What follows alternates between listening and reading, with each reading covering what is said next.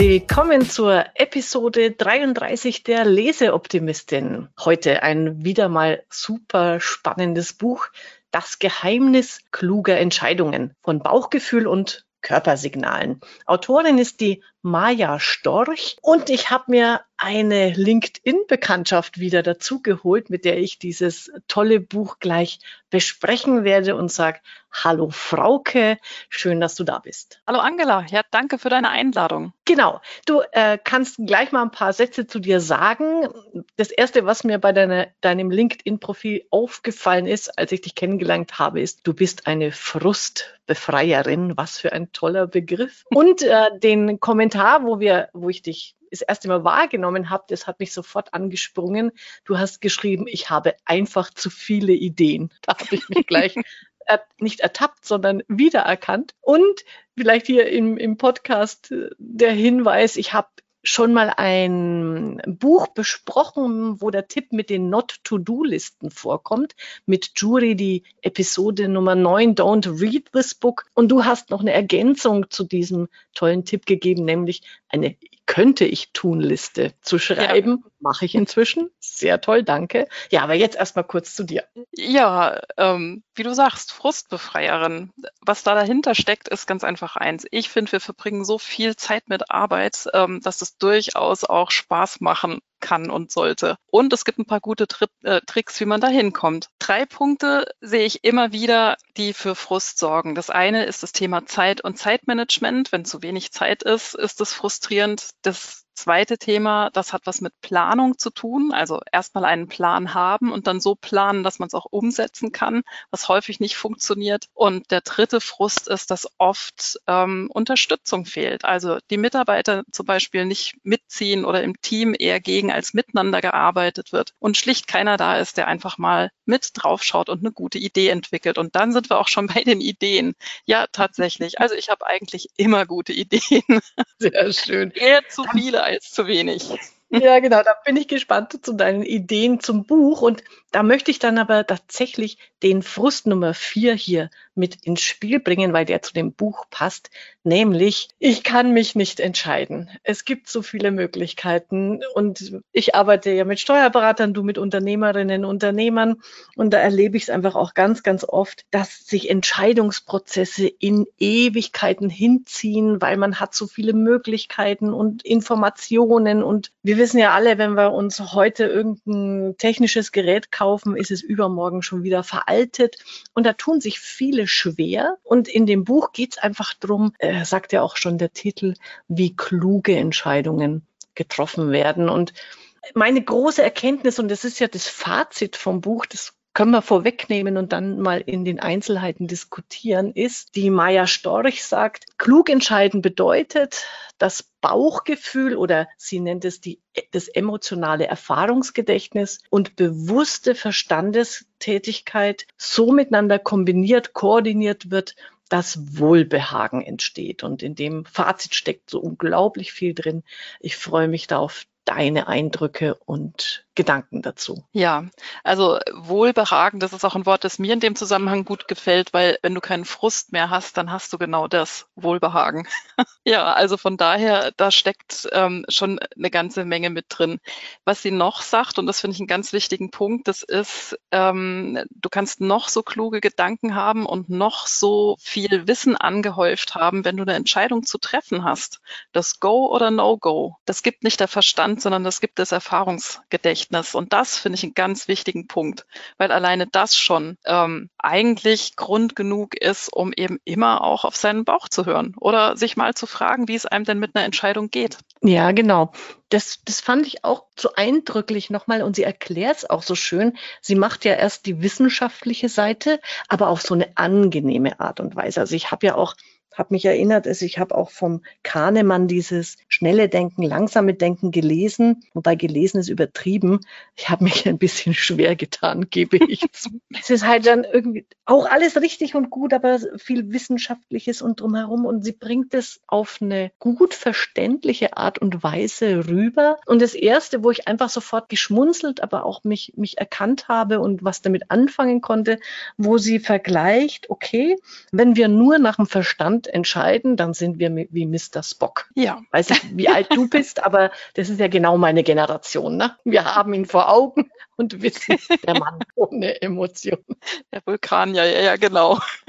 Genau. Ja, genau. Also das Beispiel finde ich großartig. Und ähm, das ist ja auch das, ähm, was man heute so sagt. Ne? Also wenn du heute so, so Leadership und was es da so alles gibt, anschaust, da steckt ja immer drin, dass es eben nicht nur um den Verstand geht, sondern eben sehr wohl auch darum zu berücksichtigen, dass es um Menschen geht. Und dass eben für uns eine kluge Entscheidung mehr ist als eine, die rein sachlich ähm, getroffen wird. Genau, deswegen ist ja auch Kirk der Commander an Bord und nicht Spock. Also Kirk trifft die Entscheidungen. Und da hat es bei mir schon mal wieder Klick gemacht. Zum, also unter dem Aspekt habe ich natürlich nie das angeguckt, aber da ist es mir dann klar geworden, warum ist der Kirk der Captain? Weil er eben genau diese emotionalen, sie nennt es ja somatische Marker, das muss man gleich nochmal erklären, aber diese mhm. Körpersignale oder die, diese, dieses Bauchgefühl, diese emotionalen Aspekte mit einbezieht. Also mir hat ehrlich gesagt äh, der Spock immer so ein bisschen leid getan, ne? weil der war so klug und wusste immer alles und wird trotzdem irgendwie immer lässig, wie soll man sagen, ähm, ja. von dem anderen in die Tasche gesteckt, weil der einfach Sachen sieht, die ihm mit all seiner Logik gar nicht so sich erschlossen haben. Genau ich habe dann beim Lesen mir gedacht, okay, jetzt sehe ich die Steuerberater unter neuen Augen. Die haben alle spitze Ohren und kommen aus Vulkanien. Also die sind eher so der Typ Vulkanier. Was ich mit dir noch besprechen mag an der Stelle, was die Maya dann nämlich auch sehr, sehr gut erklärt, wir brauchen das gar nicht in die Tiefe gehen, aber sie erklärt dieses emotionale Erfahrungsgedächtnis und die somatischen Marker. Mhm. Magst du mal erzählen, was das für dich bedeutet? Ja, also die somatischen Marker, damit fange ich mal an. Also äh, es ist ja so, ich glaube, das kennt jeder, vielleicht nicht unbedingt aus dem Geschäftsleben, aber es gibt immer mal so Momente, ja. Du hörst, du erfährst irgendwas und es fährt dir dann wirklich irgendwie in den Magen. Oder du siehst irgendwas und du weißt einfach, boah, das ist gut. Und ähm, wenn du das schon mal in irgendeiner Situation bemerkt hast, das kann privat oder beruflich oder sonst wo ähm, gewesen sein, dann weißt du, das sind die somatischen Marker. Das heißt, ähm, die stecken also das steckt alles im Erfahrungsgedächtnis mit drin. Da ist alles, was du jemals erlebt hast, gespeichert. Das arbeitet anders als unser Verstand. Ja, also der kann sich neue Sachen erarbeiten und arbeitet über Logik und Verstehen und mit Sprache. Das ist nur ein Ausschnitt dessen, was wir jemals schon mal erlebt haben und es ist viel präziser ähm, es kann aber nicht irgendwie alles lösen. Und das ist das Coole an diesen somatischen Markern. Es reicht, wenn du was siehst und du weißt, wie es dir damit geht. Und wenn du geübt da drin bist, darauf zu achten, dann kannst du im zweiten Schritt drauf schließen, wo kommt denn das jetzt her? Habe ich irgendwas übersehen oder gibt es da noch irgendeine wichtige Information, die mir noch fehlt oder die ich jetzt gerade sehe, die ich brauchen kann? Also du kannst aus dem, ähm, wie es dir dann geht mit dem, was du wahrnimmst, nochmal schließen, ob du deine Entscheidung zum Beispiel noch verbessern kannst kannst. Hm, genau, diese Kombination ist das Faszinierende, um mit Spock zu sprechen. Faszinierend. Nämlich beides zu verwenden. Also nicht zu sagen, nur Sachverstand entscheidet oder ich höre nur auf meinen Bauch, sondern die geschickte Kombination von beiden. Und das Wichtige ist, es tatsächlich wahrzunehmen. Also ich kann da eine Geschichte erzählen von einem Projekt, wo ich einem, äh, mit einem Kollegen zusammen drin war. Und zwar war das eine ziemlich ähm, vertrackte Situation und es war einigermaßen klar, was zu tun ist und trotzdem ging es nicht vorwärts und keiner wusste so recht wieso. Es konnte auch keiner irgendwie in Worte fassen. Und tatsächlich bin ich in dem Fall mehr oder weniger als Beobachter mit dazugerufen worden. Also der Kollege hat mit dem Team gearbeitet und ich war dabei und habe einfach zugehört und mitgeschrieben. Und ähm, beim zweiten Treffen war ich dann dran und habe den einfach wiedergespiegelt, was ich alles gehört habe. Und was da einfach aufgefallen war, das ist, dass die tatsächlich immer, wenn es um den Betriebsrat ging, abgebogen sind. Das war total spannend. Also in dem Protokoll hast du dann gesehen, einer sagt Betriebsrat, ja, und alle erstarren gedanklich und wechseln ins Thema oder machen irgendwas anders oder reden nur noch in so halben Sätzen und so, ja. Und dadurch, dass ich das denen dann beim nächsten Mal wieder gespiegelt habe, kam dann raus, oh, äh, ja, hm. Weil natürlich hatten die alle schon Erfahrungen damit gemacht. Und die waren nicht nur gut. Also, sondern eher, ich meine, wir hatten Führungskräfte da sitzen. Es war eher so, dass dann mal Steine in den Weg gelegt wurden oder auf irgendeiner Ebene ähm, Politik gemacht wurde und dann unten gar nicht gehandelt, also weiter unten in der Hierarchie gar nicht gehandelt werden konnte, wie sie eigentlich handeln wollten. Ja, also das war wirklich so, du sagst Betriebsrat und die sind innerlich erstarrt. Und das war natürlich doof, weil für das, was die da zu tun hatten, mussten die sich genau damit einmal auseinandersetzen. Und das haben wir dann gemacht. Und dann kam natürlich raus, es gibt zwei Ebenen vom Betriebsrat. Die Ebene, auf der Sie arbeiten und wo Sie den Betriebsrat dringend ins Boot holen müssen.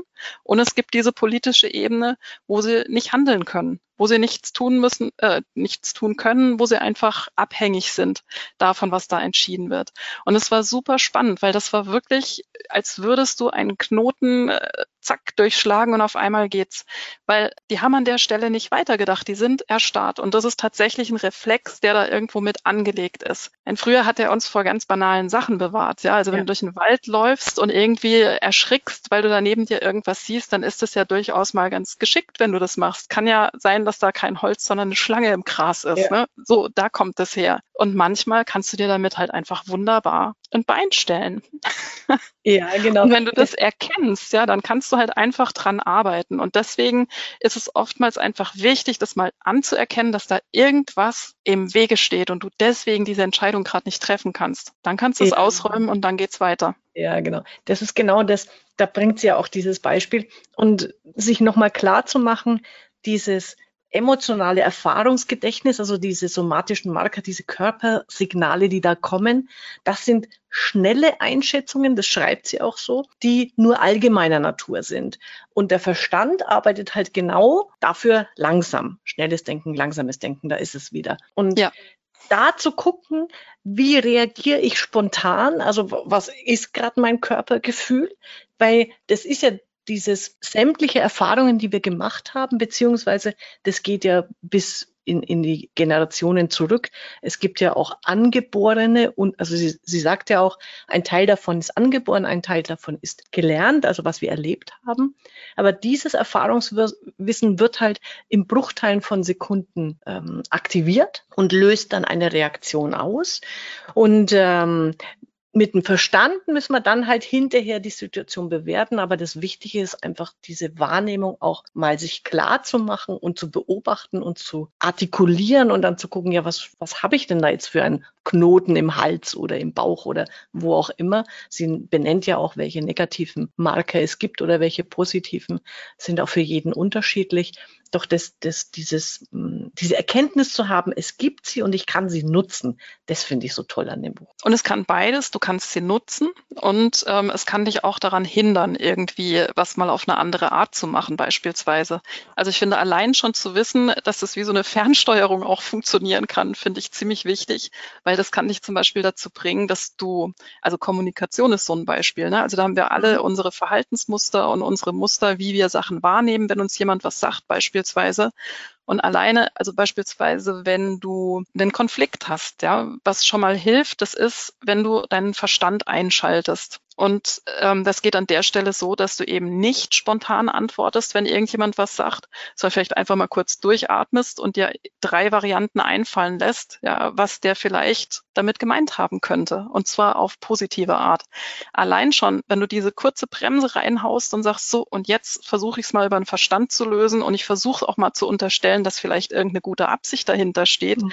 kann schon totale Veränderungen in der Situation bewirken. Und ganz oft ist es so, dass das, was wir wahrnehmen, gar nicht das ist, was der andere sagen wollte und sich so Sachen dann hochschaukeln. Also da hat jeder Einzelne wirklich in der Hand auch mal zu sagen, nee, Moment, ich weiß, ich reagiere ja, in mhm. Anführungszeichen ferngesteuert, eben von diesen äh, Impulsen, ja, ähm, und kann auch mal eingreifen und sagen, nee, Moment, jetzt mache ich es mal überlegt und lass ja. mir mal was anderes einfallen. Und da kommen zum Teil wirklich tolle Lösungen dabei raus. Was, was da dazugehört und was ich auch nochmal, wo, wo, so, wo bei mir so Klarheit im Kopf entstanden ist, dass wenn ich auf diese, also diese somatischen Marker, auf diese Körpersignale höre, es gibt bei Entscheidungsprozessen da wird immer eine Bewertung ausgelöst. Also ist das gut oder schlecht, ähm, positiv, negativ.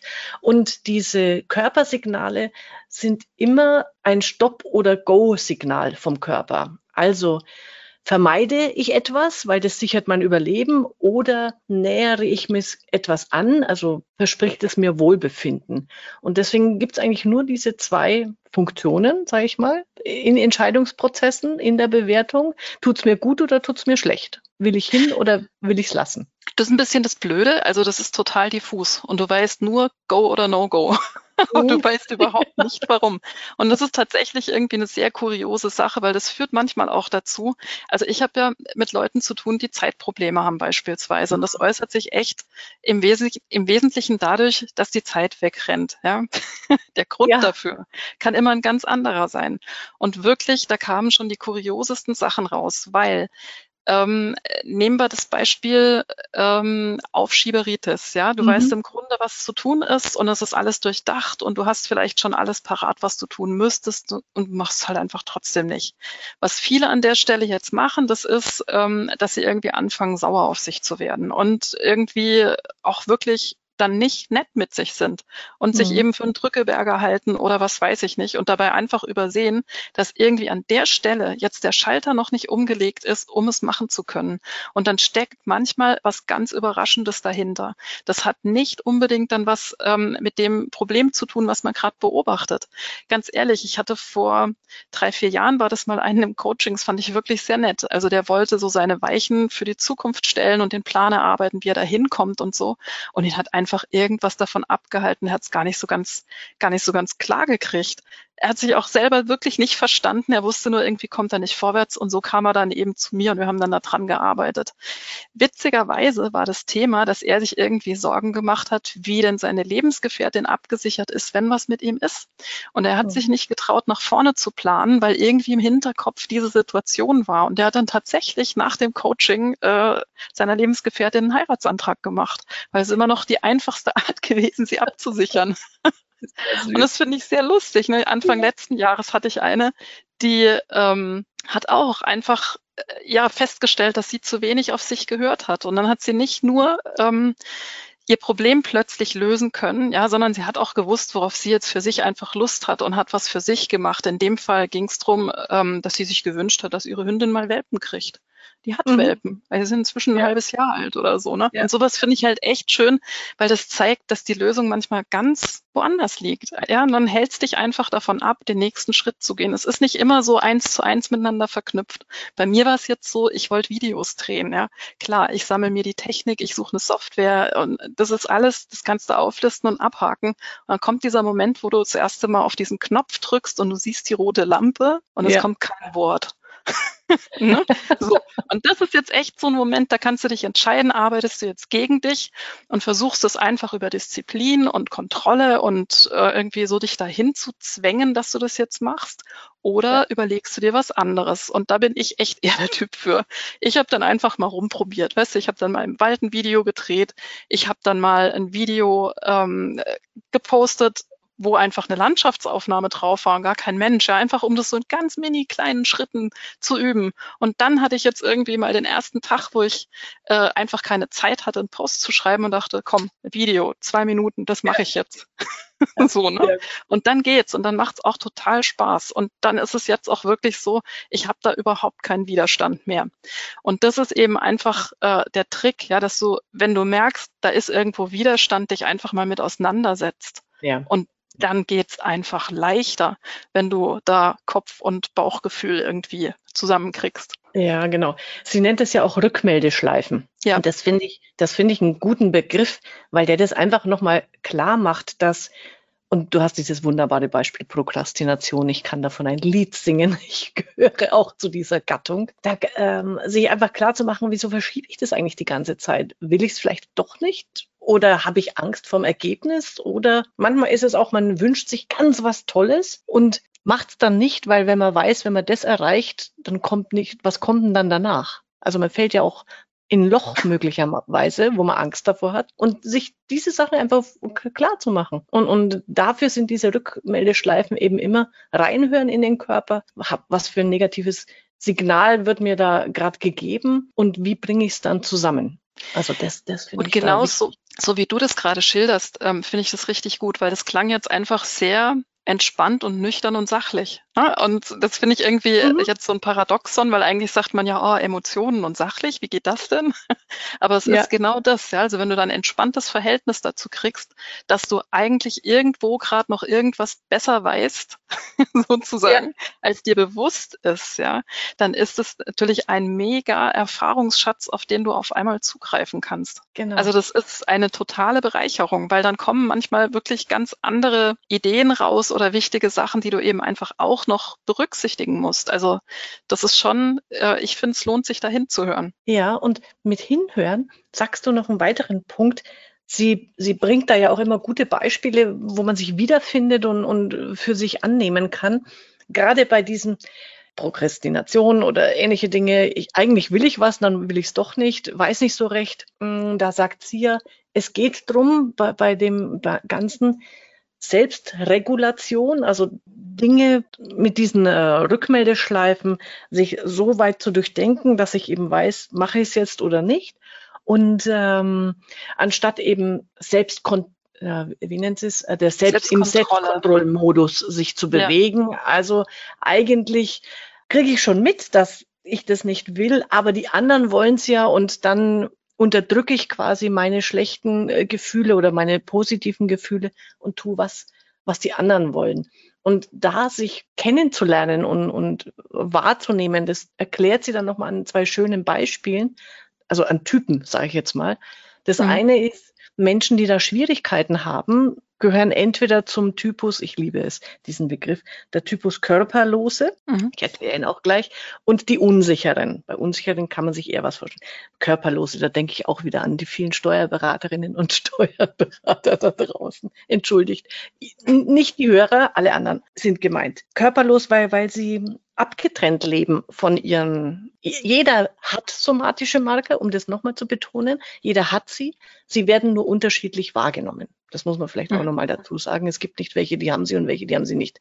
Und die, die ja. es eben nicht wahrnehmen oder ignorieren, die sind eben in der Gefahr, dass sie in diesem Selbstkontrollmodus sich befinden. Also nicht auf ihren Bauch hören und damit hört man ja öfter mal von so Menschen, ich fühle mich fremdbestimmt ich stehe eigentlich neben mir. Das, das, Leben rauscht an mir vorbei und solche Dinge. Und sie gibt da den ganz einfachen praktischen Tipp für solche Menschen, die Eigenwahrnehmung zu trainieren. Und ich finde den Tipp so lustig mit der Pizzaprobe. Weil äh, natürlich macht man so Eigenwahrnehmung trainieren jetzt nicht gleich bei der größten Entscheidung, die, die man vor sich hat. Verkaufe ich die Kanzlei oder behalte ich sie? Sondern ja. man beginnt mit kleinen Entscheidungsprozessen und hört halt mal in sich rein, nehme ich jetzt Pizza oder Nudeln. Ähm, ja. Da ist dann, wenn ich mich doch falsch entscheide, vielleicht nicht ganz so schlimm, wenn die Pizza doch das Bessere gewesen wäre. Ja, und ich finde das Schöne daran, ganz ehrlich, also ähm, ich, ich würde mal fast unterstellen, dass jeder Bereiche hat, wo er selbst entscheidet und auch einfach selber merkt, was gut für ihn ist und was nicht. Also grundsätzlich gibt es, glaube ich, die Fähigkeit irgendwie bei jedem, das mal bewusst einzubauen, ja, dass man das halt mal bei so Kleinigkeiten einfach ausprobiert und dann trainiert und dann irgendwann sich auch mal an was Größeres ranwagt. Ja, das finde ich eine total gute Vorgehensweise, weil das gibt Sicherheit, wenn du merkst, oh ja, doch, es funktioniert ja tatsächlich. Ähm, das geht am besten über Ausprobieren und ja, beispielsweise über Pizza.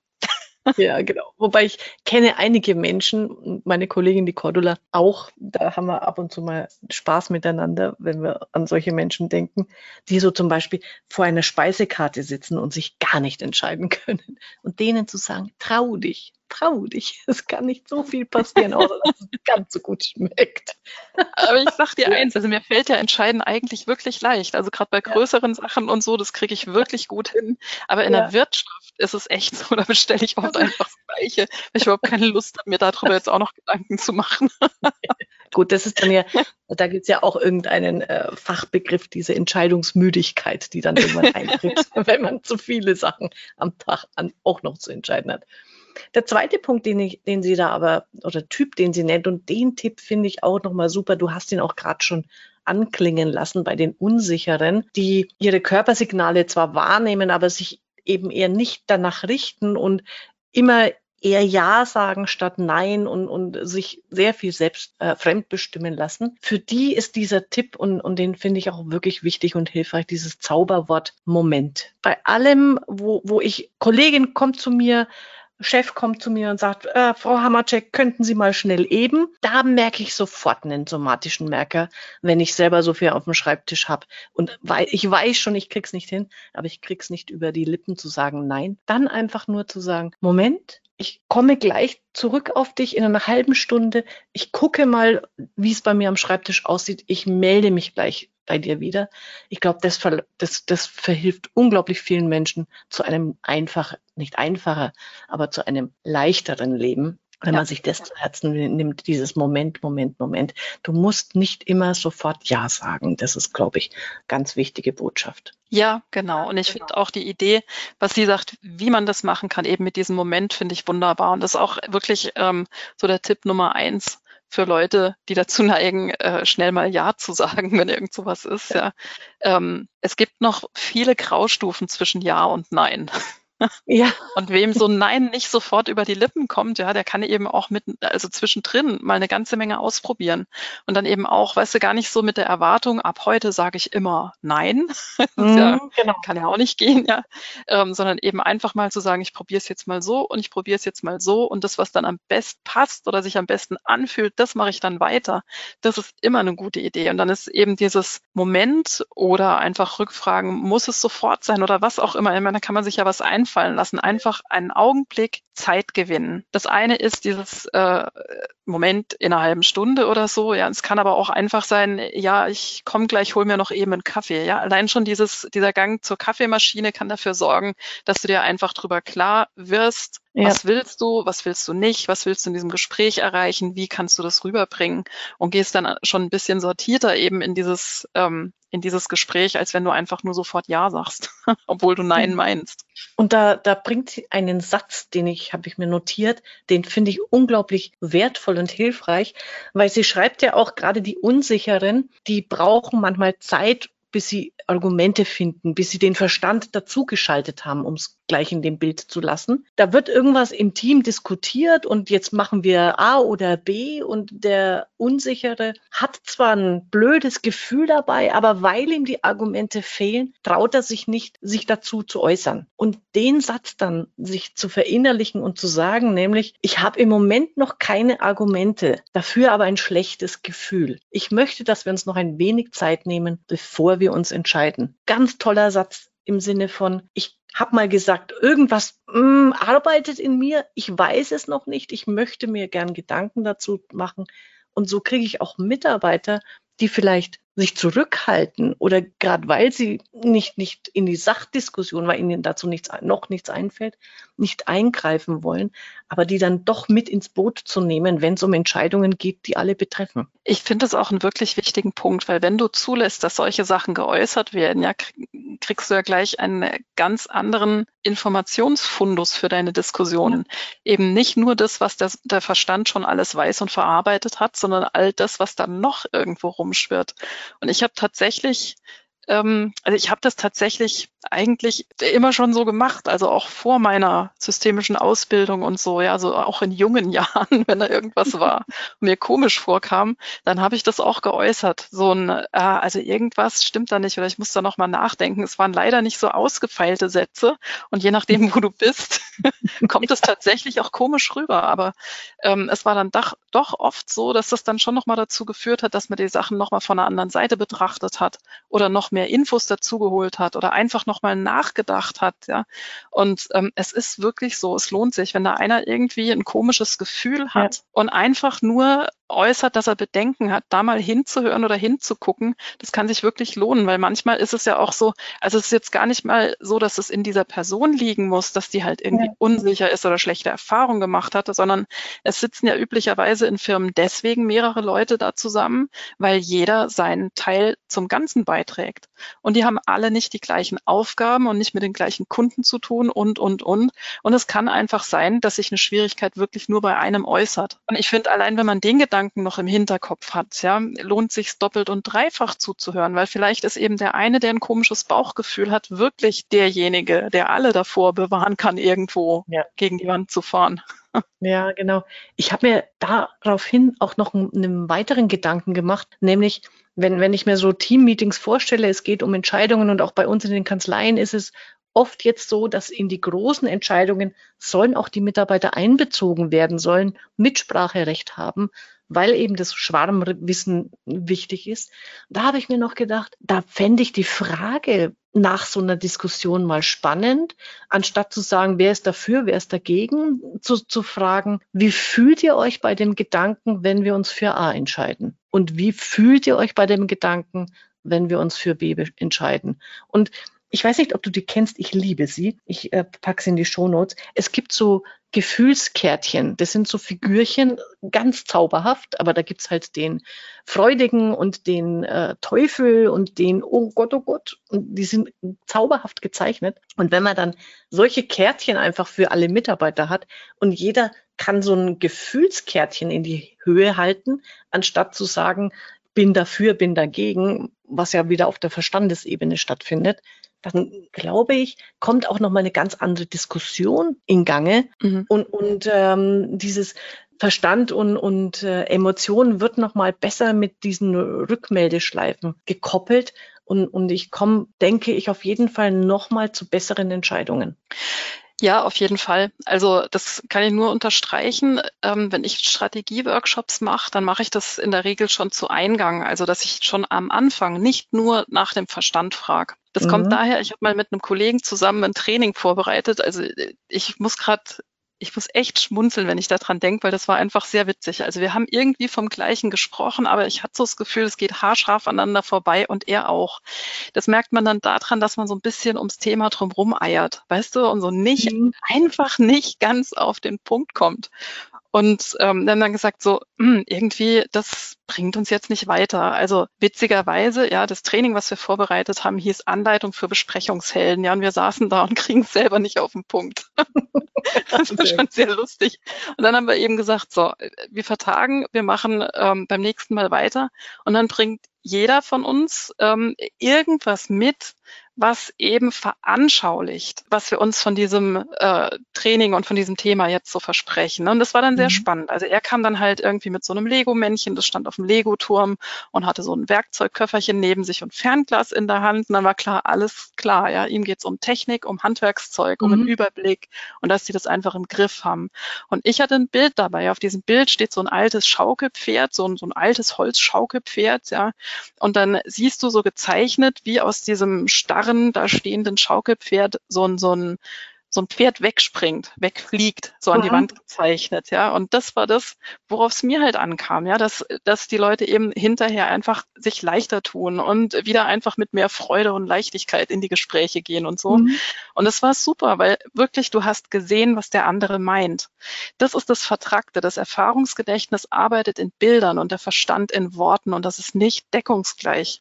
Und dann kann es sein, dass du sogar wenn du dieselben Wörter verwendest, aneinander vorbeiredest. Und das ist uns passiert. Und dann haben wir es eben so gemacht, dass wir beim nächsten Mal wirklich zu Beginn Bilder dabei hatten. Und dann war klar, was jeder meint. Und da hat sich wirklich in 0, nix dieser ganze Workshop dran aufgedröselt. Weil er hat halt die handwerklichen Themen gemacht ja. und ich eher so, wie kommuniziert man denn gut? Wie holt man die Leute ins Boot? Also solche Themen. So, ne? Ja. Also, und das kam nur, weil wir das über diese Bilder, über das, was wir so noch eigentlich hätten sagen wollten und mangels Wörter dafür nicht konnten, ähm, ja. Einfach uns mal ausgetauscht haben. Also deswegen super. Also wenn du da so, so Gefühls, äh, oder sowas hast, würde ich immer verwenden. Das gibt immer einfach eine Bereicherung. Was auch geht, ist zum Beispiel, wenn du zum Eingang äh, über Bilder reden lässt. Ja, also dass du mit Bildern Assoziationen wächst zum Beispiel und jeder so sein Bild raussuchen darf. Mhm. Also das ist irre. Dann merkst du, auch wenn du vorher schon denkst, alle reden wahrscheinlich jetzt gleich vom Gleichen, dass es eben doch erhebliche Unterschiede gibt. Und dann weißt ja. du einfach schon in dem Gespräch, ähm, wer da wie tickt oder an was denkt oder worauf man noch achten könnte. Und so, und das sind alles Sachen, die kriegst du rein über Sprache, rein über den Verstand, gar nicht raus. Ja, das ist ein super gutes Beispiel oder Geschichte, weil Sie schreibt ja auch einmal an, an der Stelle, ich finde diesen Begriff ganz großartig, gerade wenn es um Wörter geht, dann ähm, ist das wie bei, es ist Gehirn Google. Ne? Du gibst in unser Gehirn, gibst du einen Begriff ein und jeder Mensch assoziiert halt ganz viele Sachen damit und hat aber ein ganz anderes ähm, Suchmaschinenergebnis aus seinem eigenen Gehirn als der Gegenüber. Und ja. wo du das jetzt sagst, das ergänzt das Buch, das steht zwar nicht drin, aber das, das passt perfekt. Nämlich, okay, ich kann die Google-Suche in meinem Gehirn mit Wörtern anschmeißen oder ich nehme einfach die Bildersuche. Gibt's ja. ja auch bei Google. Und dann mache ich das genauso, wie du sagst. Ich tausche Bilder aus, die ich zu einem bestimmten Thema habe und gucke, reden wir überhaupt vom gleichen. Ja.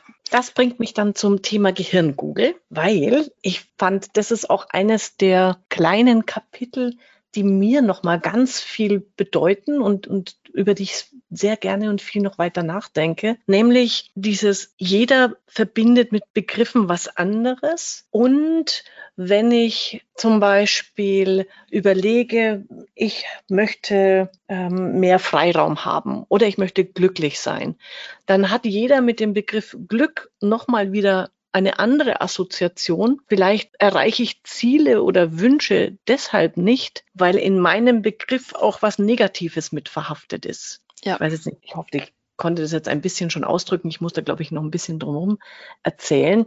Also dieser dieser Wörtertausch nennt sie das, wenn ich, wenn ich in Übereinstimmung zwischen Verstand und meinen Emotionen sein will, dann kann ich mir emotional vielleicht wünschen, ich hätte ähm, gerne, ich möchte Glück haben im Leben, aber mein somatisches Erfahrung, mein Erfahrungsgedächtnis sagt, Glück ist nie erreichbar oder Glück, da werden dich die anderen drum beneiden, das ist nicht gut. Oder Glück heißt, äh, du musst unfassbar reich werden und und und. Also irgendwie alles ist negativ besetzt.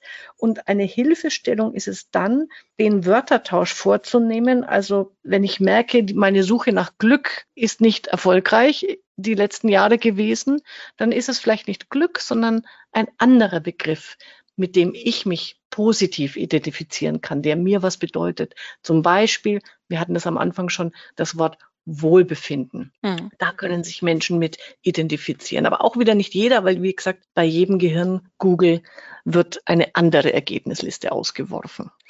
Ja, Du, da kann ich dir ein äh, gutes Beispiel dazu äh, nennen. Als ich mich selbstständig gemacht habe, habe ich mit einer Webdesignerin zusammengearbeitet und bei dem, was ich ihr so erzählt hatte, auch so, dass ich eben, also dass man eben manchmal wirklich sieht, wie dann so ein Ruck durchs Team geht und auf einmal so der zündende Funke da ist und alle so miteinander arbeiten. Ja, da war die so auf dem Trip, dass da jetzt unbedingt was mit einem Funken und einem Feuer, das sich entfacht und so auf die Seite muss und so. Und ich habe so gesagt, nee. Und sie so, ja, wieso denn? Feuer ist doch super. Wir wollen doch alle brennen für die Arbeit. Da habe ich gesagt, nee. Weil für mich hat sich das richtig, richtig schlecht angefühlt. Ja. Und ich habe dann irgendwie nachgedacht, ja, und dann kam mir, oh ja, guck mal an, ähm, das Geschäft von meinen Eltern ist ähm, so gegen Ende meiner Schulzeit abgebrannt. Für mich mhm. ist Feuer echt nicht gut besetzt. Und was sie so toll fand, dass ich da diesen Funken entzünde und so, fand ich überhaupt, also so, ja. äh, weißt du, so, wenn mir das einer sprachlich sagt, weiß ich schon, was er meint. Aber ja. für mich fühlt sich's buchstäblich nicht gut an. Und ja. das ist äh, genau das, was sie halt meint, ja, dass man wirklich aufpassen ähm, sollte, ja, welchen Begriff man sich wünscht, weil manche sind eigentlich gar nicht erstrebenswert. Und beim Glück fand ich tatsächlich, hat sie eine ganze Menge Beispiele gebracht, mhm. was Leute auch damit assoziieren, ja. Also es zerbricht so schnell und die anderen sind dann neidisch und was weiß ich nicht. Und ähm, dass das auf einmal gar nicht so erstrebenswert ist. Und wenn es nicht erstrebenswert ist, wirst du auch nichts dafür tun. Und Motivation hängt halt einfach dann auch mit dem zusammen, was du dir für dich wünschst. Und mir ist bei dem, mit, gerade weil du beim Glück, das mit den, für den einen ist es Glück, für den anderen ist es Zufriedenheit, für den äh, dritten ist es Reichtum. Also es gibt, für jeden ist es, ist es was positiv, gibt es positiv besetzte Worte, die jetzt auch wirklich über diese inneren Emotionen spürbar sind. Und das gleiche Wort kann für jemand anderen eben eine negative Emotion auslösen. Bei mir ist es tatsächlich so, für mich ist Glück ein golden strahlendes Wort. Und immer wenn ich von Glück spreche, dann denke ich an Senor Rossi sucht das Glück. Das ist die Zeichentrickserie meiner Kindheit. Also die habe ich geliebt. Und wegen Gaston wollte ich immer einen Hund. Und genau das ist es. Bei mir löst es, also wenn ich an Senior Rossi denke und Glück, dann habe ich sofort ein Lächeln im Mund. Also man hat diesen positiven Marker gleich, den spüre ich sofort. Und genau das ist es. Und bei anderen löst es halt nicht aus. Deswegen muss man natürlich auch immer aufpassen, wenn man sich mit anderen unterhält, dass man nicht seine eigenen Wörter dem überstülpt. Naja, und es hat ja auch noch einen ganz praktischen Punkt. Ne? Und das ähm, ist was, was äh, in Firmen zum Beispiel oft zu sehen ist.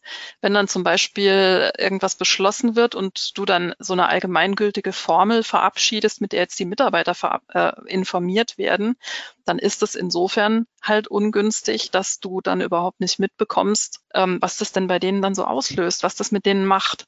Also deswegen da irgendwas beschließen und einfach nur verkünden, ist genau aus dem Grund, glaube ich, eine recht ungünstige Sache, weil das, was vielleicht für einen Chef attraktiv klingt, ist für die Mitarbeiter vielleicht gar nicht attraktiv. Und ähm, deswegen so Sprache abzugleichen oder nach dem gemeinsamen Begriff zu suchen, auf den man jetzt gemeinsam aus ist, ja, das macht allen Sinn der Welt. Weil dann entsteht halt doch eher ein Gemeinschaftsgefühl und so ähm, der Wunsch, da auch gemeinsam hinzukommen. Das passiert nicht, wenn einer sein, sein Wort sozusagen vorgibt und es den anderen vielleicht gar nicht passt. Ja, das sagt sie auch einmal äh, an einer Stelle. Es gibt einen eindeutigen Zusammenhang zwischen Selbstregulation und Motivation. Und wenn ich wissen will, ob ich andere zu was motiviere, dann muss man sich einfach mal angucken, wie reagieren die körperlich, so wie du es ein, zweimal jetzt ja schon in deinen Beispielen gesagt hast, ähm, fährt mir der Blitz durch den Körper und das sehe ich dann ja auch bei dem anderen, das kann ich ja wahrnehmen.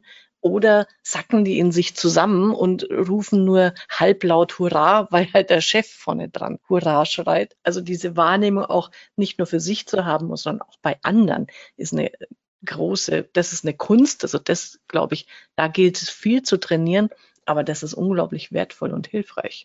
Für beide Seiten, weil weißt du, so wie du das jetzt gerade schilderst, dass da der Chef redet und dann irgendwie die Leute immer mehr verstocken oder so dabei, ja. Das ist ja meistens, fängt es ja schon damit an, dass dann der, der vorne steht, sich auch nicht so wohl fühlt und dann eben auch irgendwelche tollen Sachen verkündet, aber du siehst genau, dass er gerade unsicher ist oder es selber ja. nicht toll findet oder Sorgen hat, was jetzt für Reaktionen kommen oder so, ne? Dann kannst du noch so viel Tolles verkünden.